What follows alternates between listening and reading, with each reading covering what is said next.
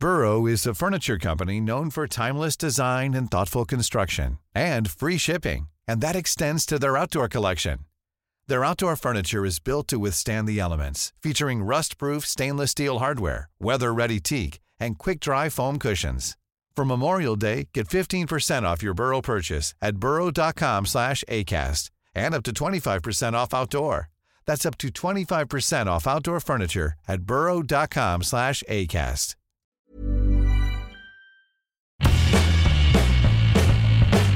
Hola a todos, esto es Sin Comentarios, el programa con los temas y noticias que a todo el mundo interesa y las opiniones que nadie pidió.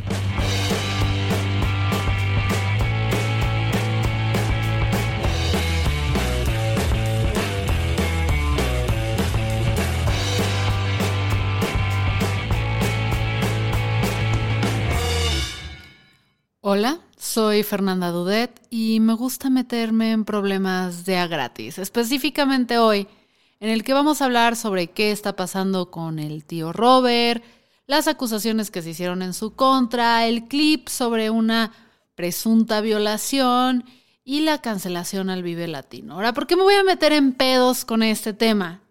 Y da gratis, da gratis es porque este podcast, recuerden que no es patrocinado por nadie más que por mi linda comunidad de Patreones, link en la descripción de este episodio, que es gracias a su dinero, pues que yo puedo seguir invirtiendo en equipo, en, en, pues básicamente en equipo para poder traerles este contenido de manera gratuita, porque las marcas, las marcas nunca van a colaborar con una morra que da las noticias, es sarcástica y dice groserías.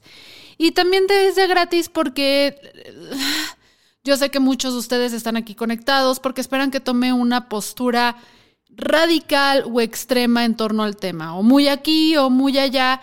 Y este es uno de los casos que por eso me tomó toda una semana subirme al tema, porque además iba desarrollando, donde no sé, mis chavos, o sea, donde en realidad no sé en qué va a resultar este episodio. Es un episodio donde voy a reflexionar con el micrófono abierto, con algunos puntos que tengo escritos y donde al final creo que no tengo una conclusión. Pero empecemos. Empecemos con, con todo. Eh, hace unos días, seis días para ser precisa, el sábado me parece que fue 12 de marzo, sale una serie de videos desde la cuenta de Nick Sofía Díaz en TikTok. En esta serie de videos habla sobre cómo señaló a quien había, usó su palabra textual, abusado de ella en el 2016.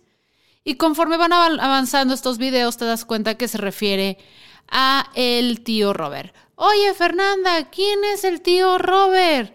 Bueno, el tío Robert es un comediante muy famoso, muy famoso. Francamente no he escuchado mucho de su comedia, pero es grande el tipo, o sea, tiene muchísima audiencia, tiene uno de los podcasts pues más exitosos que es La Hora Feliz con este El Cojo Feliz.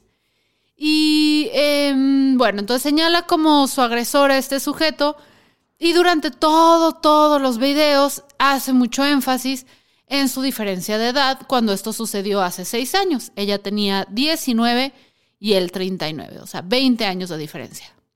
En estos videos afirma que ella y el tío Robert estaban saliendo y cómo este sujeto se la vivía diciendo que muchas morras querían coger con él. Señal de que en México nos importa más el sentido del humor que la apariencia física y es algo que aplaudo, señores, para que luego no anden ahí de acomplejados. Ella pues como que no se deja influenciar por ello y sigue saliendo con él, manteniéndose firme en que no quería tener relaciones sexuales. En varias ocasiones el tío hace maniobras para intentar seducirla o manipularla, y esto es un punto que discutiremos más adelante le regala ropa, la lleva a eventos donde claramente, claramente, él es un miembro muy importante de la comunidad de comediantes. Repito, es un sujeto no famoso lo que le sigue. O sea, estamos hablando, tiene 200 mil seguidores. Em, dentro de estas maniobras la invita a pasar un, creo que es un fin de semana o tres noches en su casa porque él tenía un evento y quería que ella la acompañara. Eh, entonces ella accede sin acceder a tener sexo con él.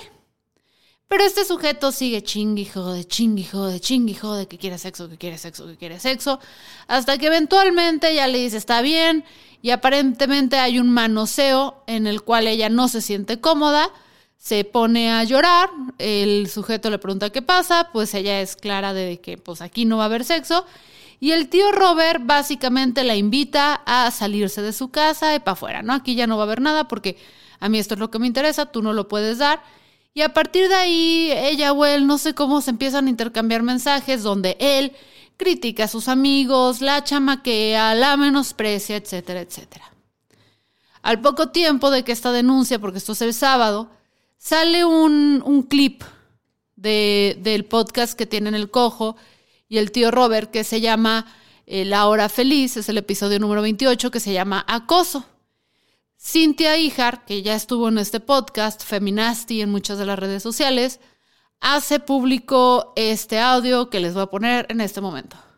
Y una violación. Ah, muy bien, muy bien. Este, Después de estos comerciales. A No. continuación, el tío Robert confesará No. si ha cometido Vean, una violación. estaba con una chica en mi casa. Ok. Estábamos. La, la mujer estaba despierta, está, sí, sí, sí, llegó está- por su está- propio pie. Llegó por su propio pie, estábamos chupando. Hasta ahí no es casi violación, ahí te estás- Estábamos echándose unos Yo te perdonaría con esto. Estábamos echando unos mezcales. De repente nos empezamos a besar. Nos fuimos a la cama, nos seguimos besando, nos desnudamos. Ella ya estaba muy peda, yo también yo estaba muy pedo. Y entonces, al momento ya de empezar a coger, me paro por un condón. Y cuando volteo, ah, de hecho ella me dice, ponte un condón. Ah, ok. Me paro por un condón, cuando regreso, ella ya estaba Dormida. dormida. Híjole. Es que, no sé. Espérame. Entonces, de repente fue así de, wow, o sea, yo ya, o sea, yo traía el condón puesto y todo. Pues ya, ya compré esto, o sea, sí, sea, sí me quedé así como, o sea, fueron como 10 segundos en que mi moralidad empezó a chingarme la cabeza y dije, a ver, pues realmente ella me dio permiso, ¿no? Ella ya, sí, ya me había pedido el condón. Es que, puta, qué complicado, güey. Yo De creo... todas maneras, no me, o sea, sí lo hice, sí me la cogí. sí me la cogí como un minuto y dije, "Mm, no, no está chido porque no está reaccionando a nada. Y, y dejé de hacerlo, pero después me quedé pensando, Apagué la cámara. apagué la cara. De aquí no va a salir una buena Esto película. no va a servir, güey. Esto no va a servir. No, o sea, la verdad sí me la di. Un minuto después dije, no, esto no está chido. Y ya después, como cuando se bajó la peda, dije, ah, cabrón, la violé. Espérate, pero al día- cuando ella se despertó, o sea, fíjense, fíjense, fíjense lo, lo, lo, lo lindo que soy. Cuando ella despertó, se lo confesé y le dije, güey, estoy preocupado, güey, porque no sé si te violé. Y le conté cómo estuvo Ok, el audio pues obviamente se sube así, no editado, pero sí acotado a unos cuantos minutos del podcast. Lo intenté buscar, no lo pude escuchar completo y esta es la información con la que trabajaremos más adelante. Pero una vez que se hace público este clip del podcast de manera simultánea, se empieza a exigir al Vive Latino, que en la carpa me parece que de Casa Comedy, pues que no suban el show de particularmente el tío Robert y de La Hora Feliz.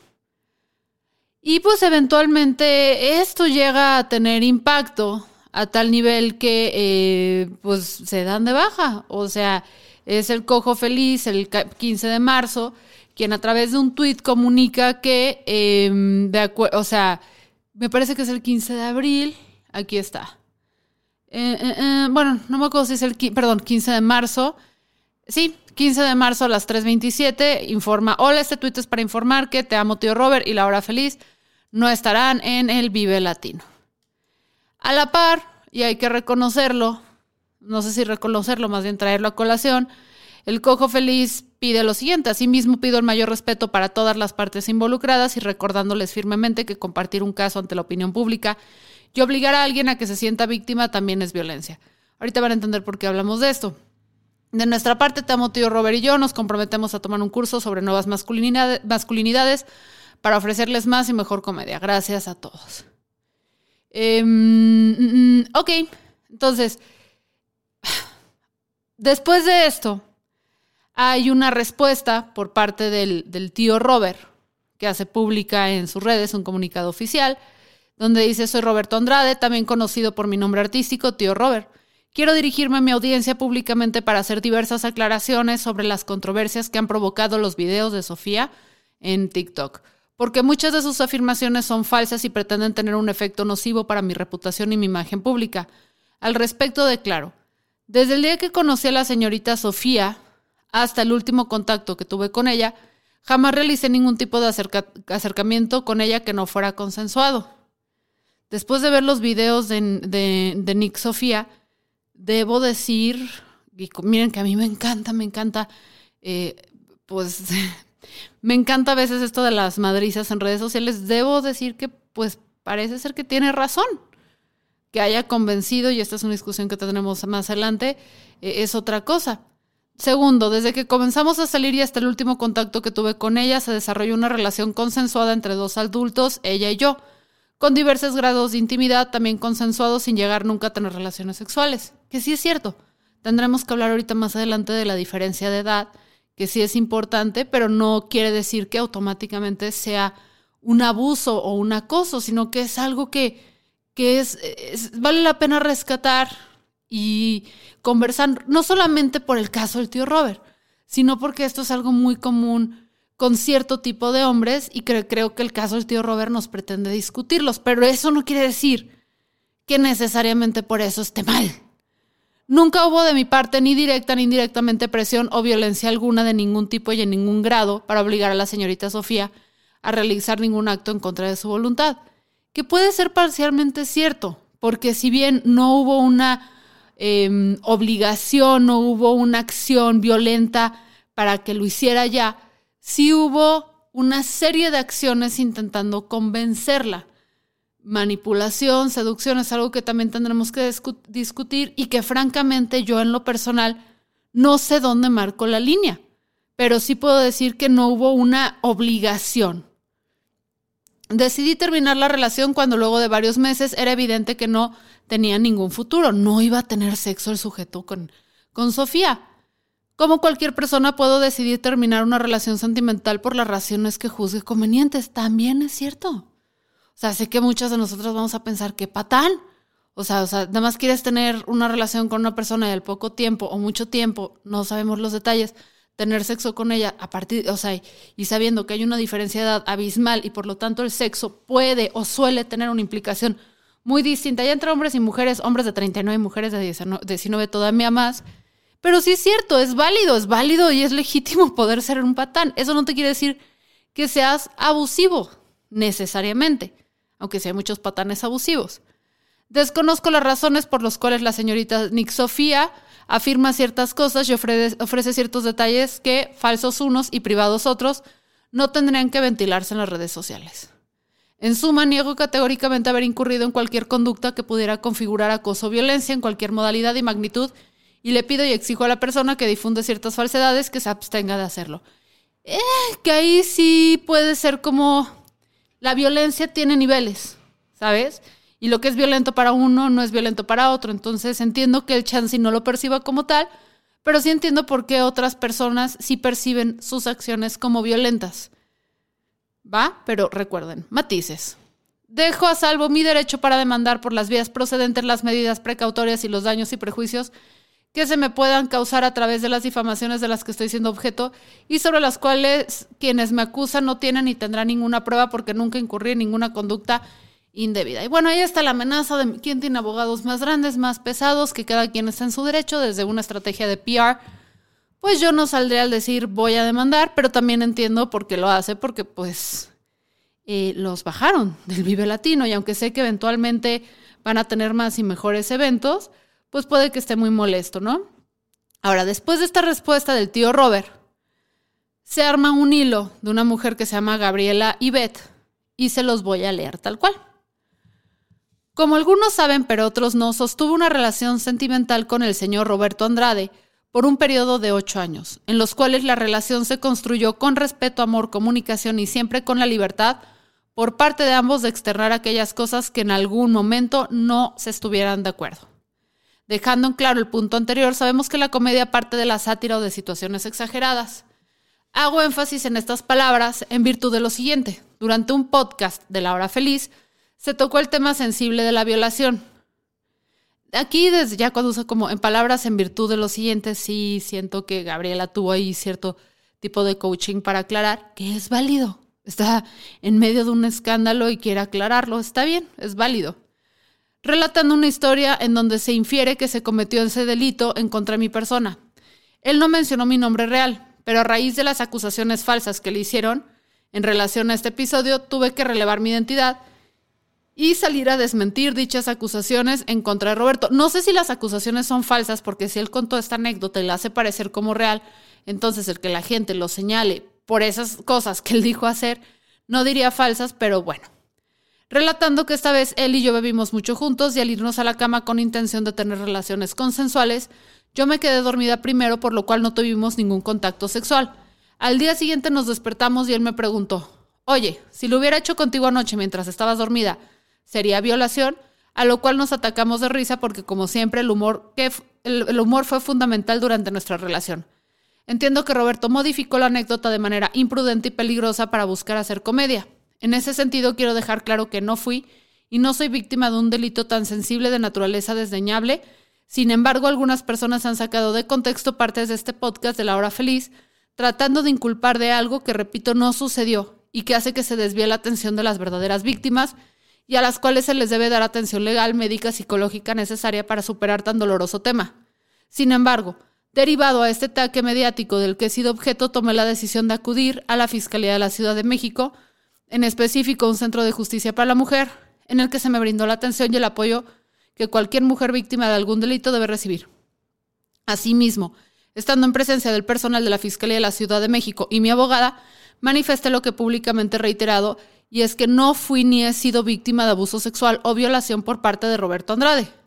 Por último, y no menos importante, dejemos de dar atención a personas que con falsas acusaciones desvirtúan la causa feminista, que le quitan, que bueno, aquí muy bien, en mi opinión, desde antes, pero bueno, recursos importantes además de difusión a las verdaderas víctimas que han sufrido esto, este o cualquier otro delito, mismas que merecen todo nuestro respeto, empatía, cariño y amor. Cierro hilo va, va.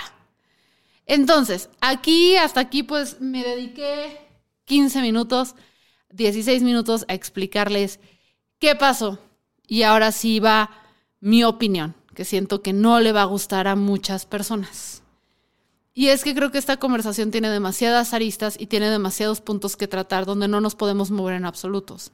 Ni buenos ni malos.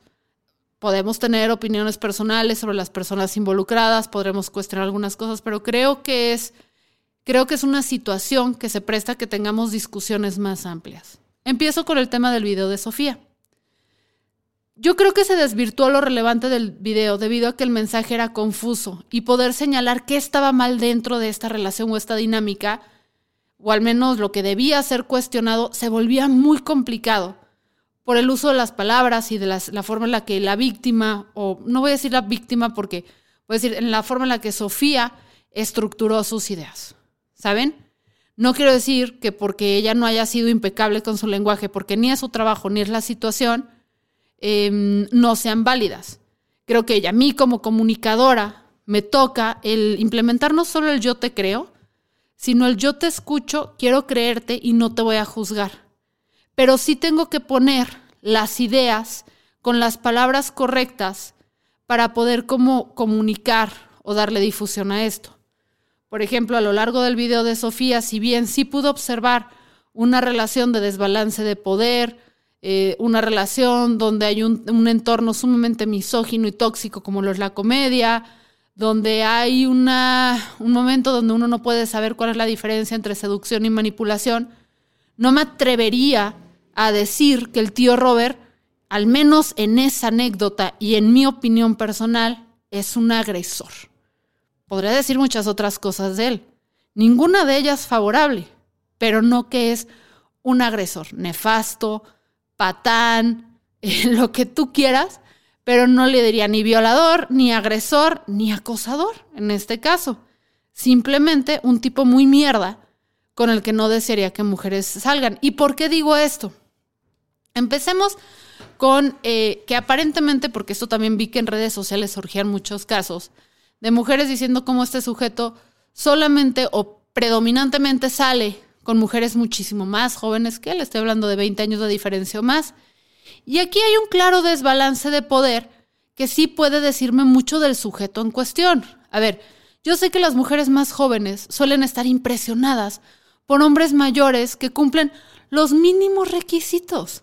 Porque cuando tienes 20 años y conoces a un güey que vive solo, que paga sus impuestos, eh, que tiene la casa moderadamente limpia, pues sí es abismalmente distinto a tus compañeros a los que la mami, a su mami todavía les lava la ropa, que no tienen un trabajo, pero en lo absoluto, que su concepto de, de bueno, esto lo hacen los hombres de 20 y de 30 y de 40 y de 50, pero que su concepto de salir es nada más ponerse pedo con sus amigos en su casa y de repente pues ves a un güey que cumple estos requisitos y dices, wow, qué maduro, seguramente él lo sabe todo. Aunque con la edad y mi experiencia puedo decirte que los hombres, gracias Moto por pasar, con los que yo salía cuando tenía 25 años, que tenía 35, ahorita que yo tengo la edad que ellos tenían cuando salían conmigo, si me detengo, volteo y digo, qué mecos estaban, güey. O sea, tengo ahorita la misma edad que ellos cuando yo salía con ellos y claramente, si los conociera hoy por hoy, no saldría con estos sujetos. Están muy por debajo de lo que yo espero de una pareja, de lo que yo espero de un adulto de mi edad. O sea, no son competencia, ¿sabes? Ahora, los hombres mayores, yo sé que está mucho la idea esta, es que les gusta andar con morritas más pequeñas porque están muy guapas y tienen mejor cuerpo. fucking bullshit. Y más hoy en día que una mujer de 35, 40, 50 se ve como se ve.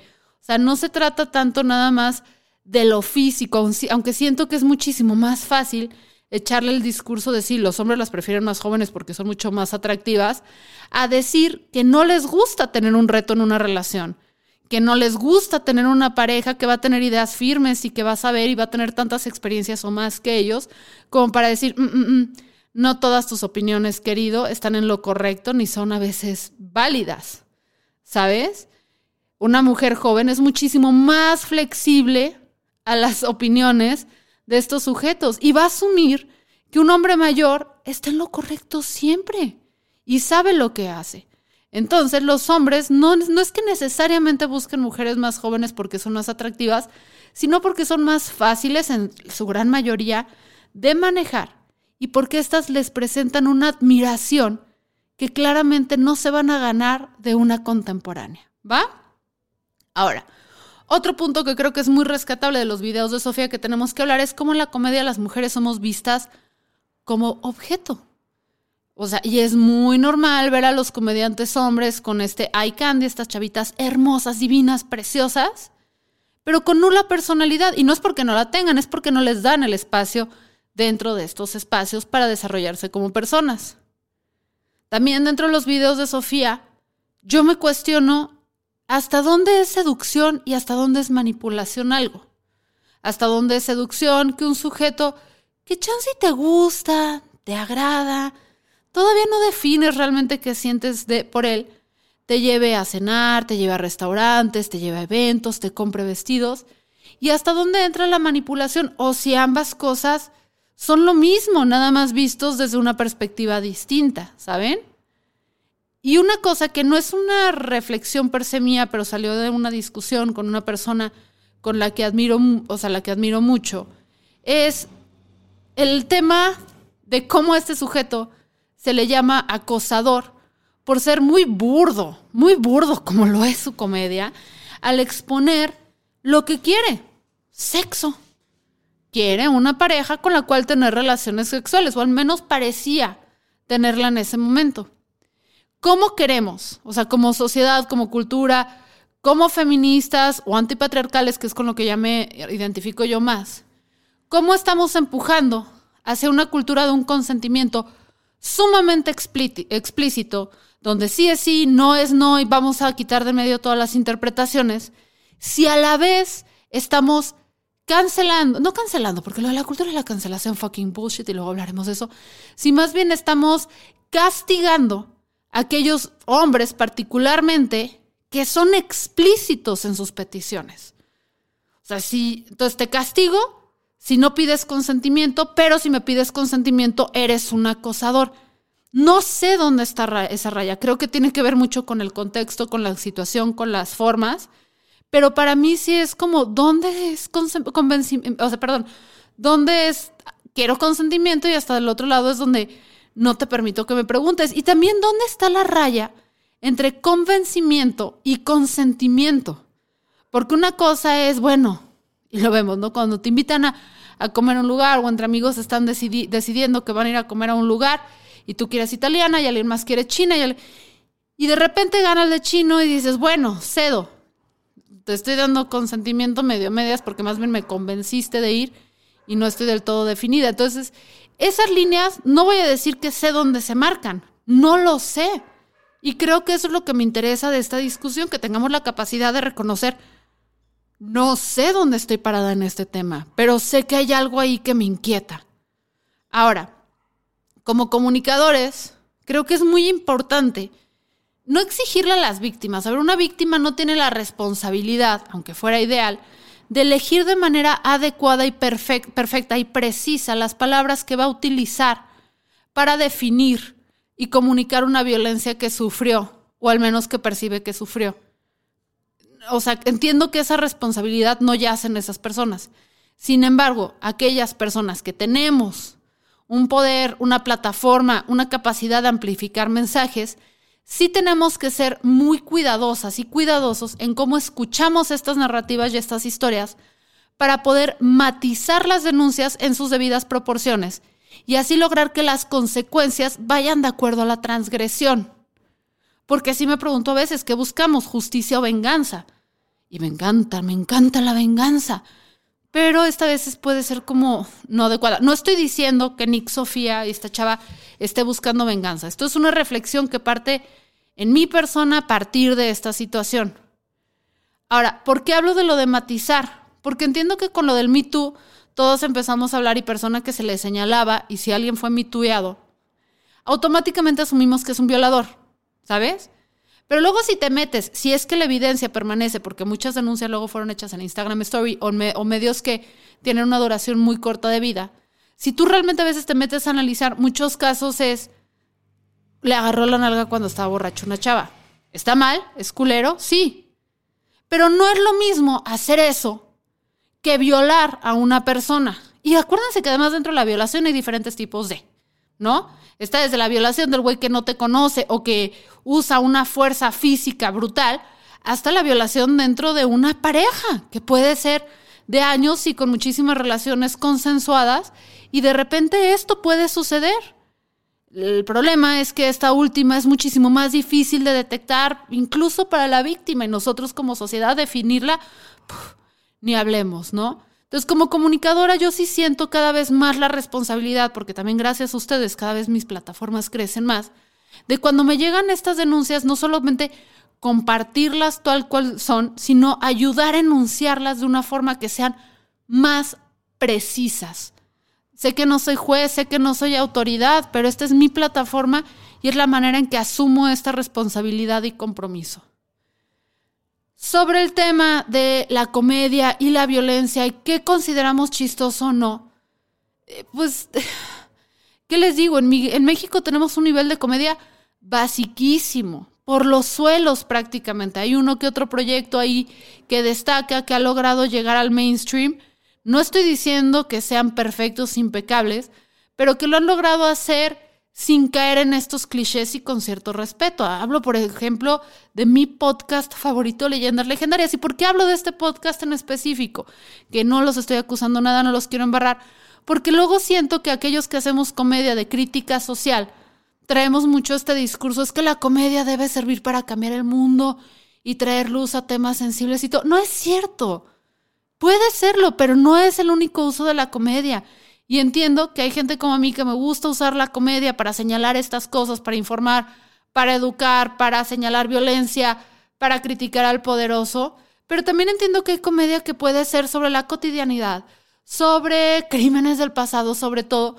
Pero tiene que ver, o sea, porque no es responsabilidad de toda la comedia querer cambiar el mundo. Y a veces, incluso aquellos que queremos cambiar el mundo, necesitamos un poquito de relajación, que pueden ser podcasts como leyendas legendarias, donde sí a veces invitan a personajes controversiales, donde sí a veces hay mensajes pasados de, lanza, pero al menos en sus tres principales anfitriones sí vemos que aunque hacen comedia para las masas, porque es otro de los podcasts más exitosos y por eso lo traigo a colación, aunque se hacen comedia para las masas, sí hay cierta responsabilidad en las palabras y los chistes que usan o hacen, incluso corrigiéndose a ellos mismos en vivo cuando dicen algo muy pasado de lanza.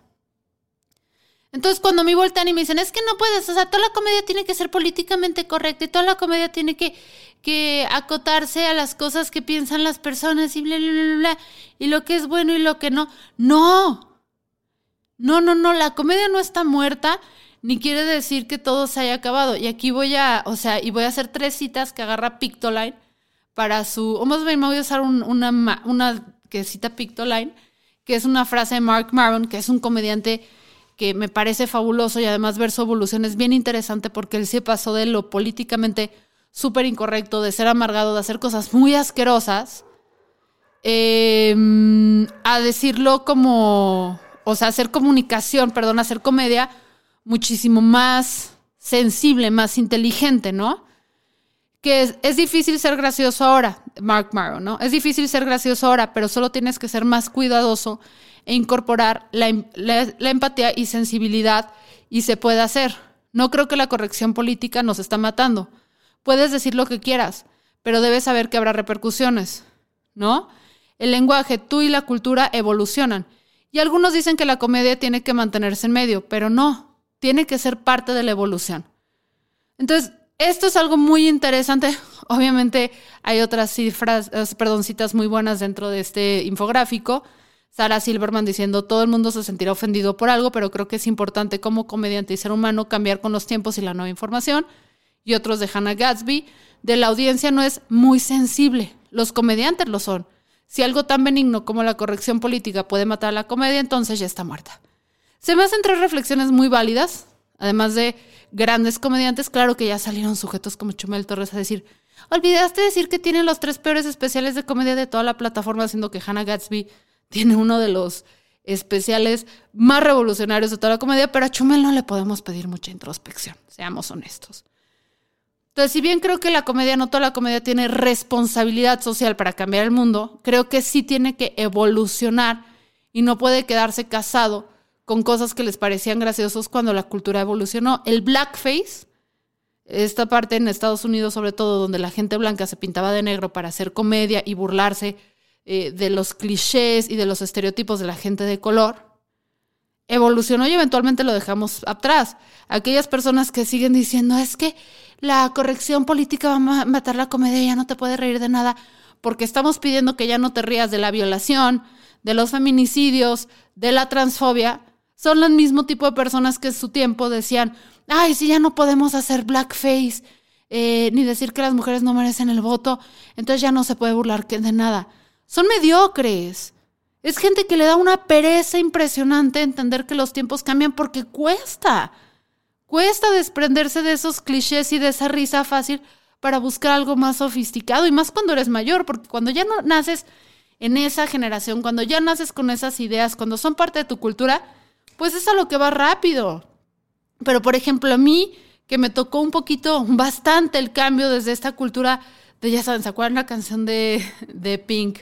donde decía que no quería ser como las otras artistas, que las güeras son tontas y que las mujeres normalmente son superficiales y todo. Yo crecí con esa cultura de not like other girls, ¿sabes? De soy diferente porque leo libros y ta, ta, ta, ta, ta, ta, ta, ta, y las otras viejas son unas pendejas y pick me, ¿no? Entonces, obviamente en mí, por más que me esté intentando de construir y evolucionar y todo eso, la programación está bien cabrona. Y si viví 20 años de mi vida y en una familia y en una sociedad y con una serie de amistades donde me inculcaron esas ideas, a veces todavía me salen esos comentarios que hasta yo me quedo de cámara, güey. Y a veces no me doy cuenta que los digo. Entonces, el, desprenderme de esto, de cuestionarlo, y no nada más de cuestionarlo, porque de repente yo puedo así, pues de razonar el que eso está mal y todo, pero luego me sale. Me sale porque ahí está atrás. Entonces, ese cambio realmente de fondo es complicado, hacerlo es difícil. Entonces, creo que cuando empezamos a hacer comedia, Tenemos que sí tener cierta responsabilidad en cómo abordamos los temas por más superficiales y banales que sean. Y ser responsables ante la audiencia que tenemos y cómo ésta interpreta nuestros mensajes. En el caso de la hora feliz, el cojo y el tío, tienen una plataforma gigante, gigante. Es un podcast con mucho éxito que ha sabido llegar a cierto tipo de audiencias, donde son, aparentemente, por lo que puedo ver en redes, posiblemente más hombres que mujeres. Y hombres, pues diré que no muy deconstruidos ni muy introspectivos en su mayoría. Esto es mi percepción. Y la tomo por cómo veo que están reaccionando ante las víctimas y entre las personas que señalan esta violencia. ¿Cómo están reaccionando, Fer? Haciendo comentarios misóginos, violentos, queriendo silenciarlas a tal nivel que les están mandando amenazas de muerte. Amenazas de muerte.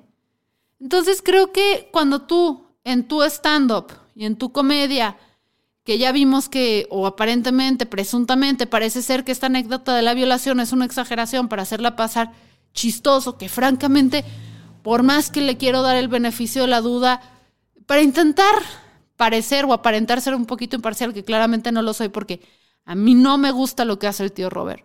A mí no me gusta lo que representa su comedia, lo que le he escuchado no me hace reír, me cae fatal o sea, como, como persona lo conozco, pero el personaje que juega me cae fatal porque se me hace un misógino de mierda. Pero digamos que exagero esta anécdota para hacer chistoso. ¿Qué clase de audiencia considera que una posible violación es chistosa, güey? O sea, ¿en qué momento te hace gracia hacer un comentario de este tipo? No digo que esa discusión no se debe tomar.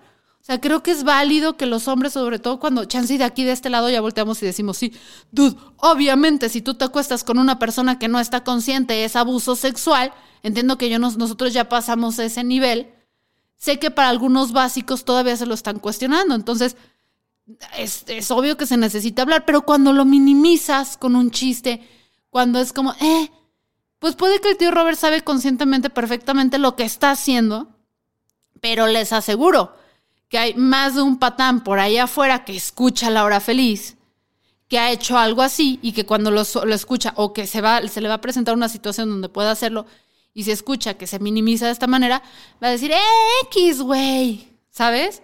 No digo que lo haga por el podcast de estos sujetos, tampoco es eso, pero sí siento que si vives en una cultura o en una sociedad donde te dicen, ah, pues no está tan mal que tengas sexo con una mujer que esté inconsciente, pues luego, ¿por qué leemos en redes sociales a cada rato casos de mujeres que estaban inconscientes y alguien cercano a ellas, un amigo, una pareja o algo, abusó de ellas? Porque lo normalizamos. Entonces, ahí sí entiendo que haya cierto enojo, sea cierta o sea falsa la historia de la violación, sea más que falsa, una exageración. Sí entiendo que haya este enojo de decir, no mames, ser responsable, ¿no? Ahora, sobre la cancelación, pues Seamos honestos. Entre más poder tengas siendo hombre aquí en México, menos vas a ser cancelado. Chance si te dan un manotacito así de, uy, úscale, se va del Vive Latino. No puede entrar.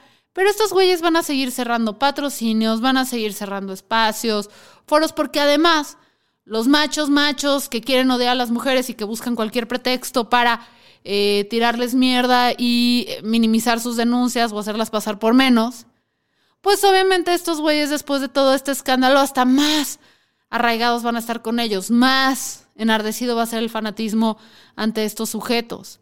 Entonces les aseguro que de hambre no se van a morir. Y después de esto, probablemente ganaron más seguidores de los que perdieron. Yo creo que la cultura de la cancelación en México no existe para el hombre poderoso.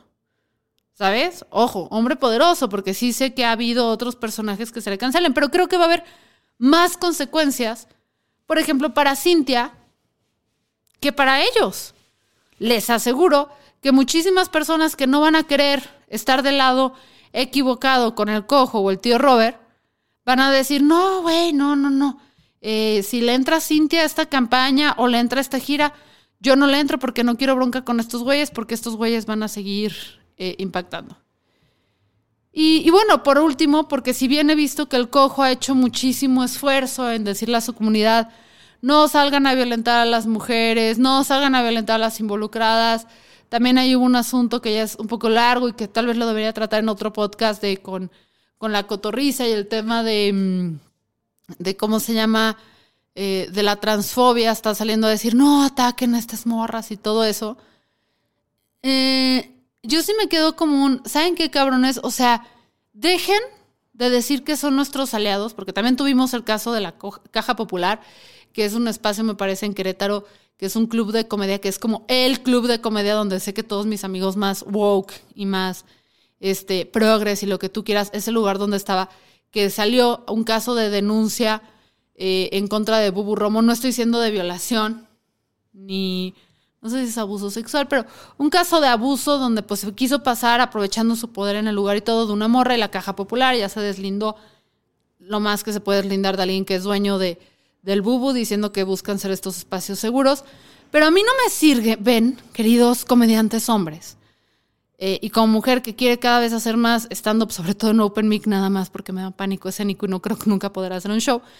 Pero a mí no me sirve que salgan en redes sociales y digan, sí, a huevo, güey, vamos a tomar un curso, porque también el cojo dijo eso, que iban a tomar como un curso, un taller para analizar sus violencias de género y todo eso, que está chido que lo hagan, pero a mí no me sirve que en lo público tengan estos discursos inclusivos y todo eso, y en lo personal y lo profesional sigan incurriendo en violencia.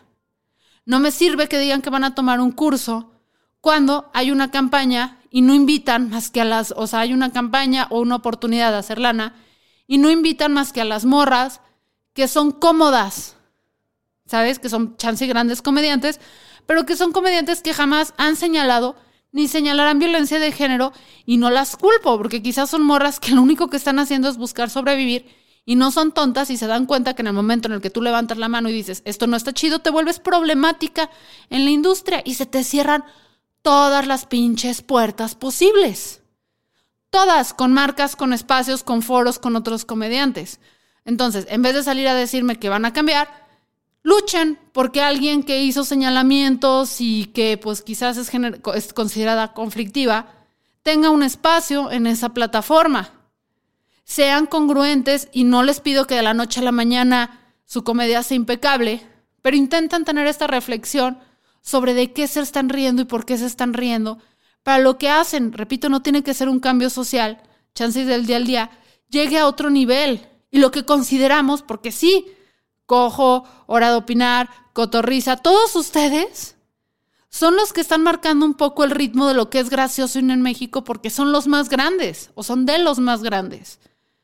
Entonces, en el momento en el que ustedes elevan su nivel de la comedia, dejan de hacer chistes de la transfobia, incluso empiezan a hacer chistes de los transfóbicos, dejan de hacer chistes de la mujer asesinada, se empiezan a burlar del feminicida, del misógino, la sociedad va a cambiar un poquito con ustedes. Y la sociedad va a mejorar un poquito para que nosotras nos podamos sentir seguras. Dejen de ser parte de esos grupos de WhatsApp donde se rolan packs de morras, ¿sabes?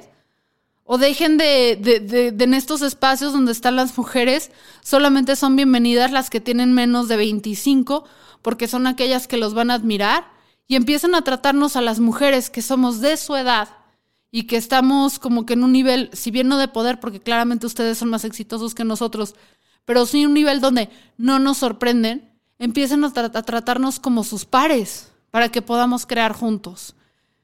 Ojo, no con los violadores, o sea, un violador sí que vaya chinga a su madre. Pero aquellos hombres que todavía están en ese. Porque no puedo tratar a un violador como trataría a alguien que se ha hecho un chiste misógino, porque yo he hecho chistes misóginos. Porque yo he hecho chistes homofóbicos, porque yo he hecho chistes racistas. Y voltear y exigirles perfección a esos sujetos cuando yo no he sido perfecta y nunca lo seré. Tan solo este podcast es probable que esté lleno de una serie de errores que en un futuro me arrepienta. No puedo exigirle perfección a estos sujetos, puedo pedirles evolución, puedo pedirles que le vemos el, diálogo. Y pues creo que esa es una petición válida y es una petición que nos conviene a todos, porque si la postura nada más de chinga su madre, chinga la tuya, la, los que seguimos perdiendo somos los mexicanos, porque el nivel de comedia, o sea, unos se aferran en su lado y otros se aferran en el otro. Y necesitamos gente que nos ayude a transicionar de la comedia misógina, transfóbica, racista y clasista que predomina ahorita en México a una comedia un poquito más sensible. Y que además déjenme decirles algo, Les aseguro que en 20 años esto que consideramos sensible y súper evolucionado va a ser lo retro y van a ver otras cosas. Y está bien. Pocos comediantes logran ser Les Luthiers y Monty Python y envejecer también. Es un riesgo del gremio. Si hubiéramos querido hacer cosas que siempre permanecieran bellas, impolutas, intocables, pues nos hubiéramos dedicado a hacer bellas artes, música clásica, cuadros este, realistas. No lo hicimos. Nos gusta el chupe, nos gusta las drogas y nos gusta el cagadero. Somos comediantes. Pero la mejor versión de esto. Yo soy Fernanda Dudet. Esto fue un sin comentarios muy comentado y que me dio mucho miedo porque ya veo venir el hate de todos lados porque nos gustan los absolutos y nos cuesta manejar matices en las discusiones. Pero si no puedo tener una discusión honesta, si no puedo ser vulnerable, si no puedo decir que no estoy determinada en todos los temas y que no tomo postura en todos y que en algunos todavía me cuesta definir dónde estoy parada, me estaría faltando el respeto a mí, pero sobre todo les estaría faltando el respeto a ustedes. Gracias sobre todo a mis patreones, que son las únicas personas que le meten dinero a este podcast para que yo pueda seguir haciendo esto que no sé qué tan bueno o malo sea. Chao.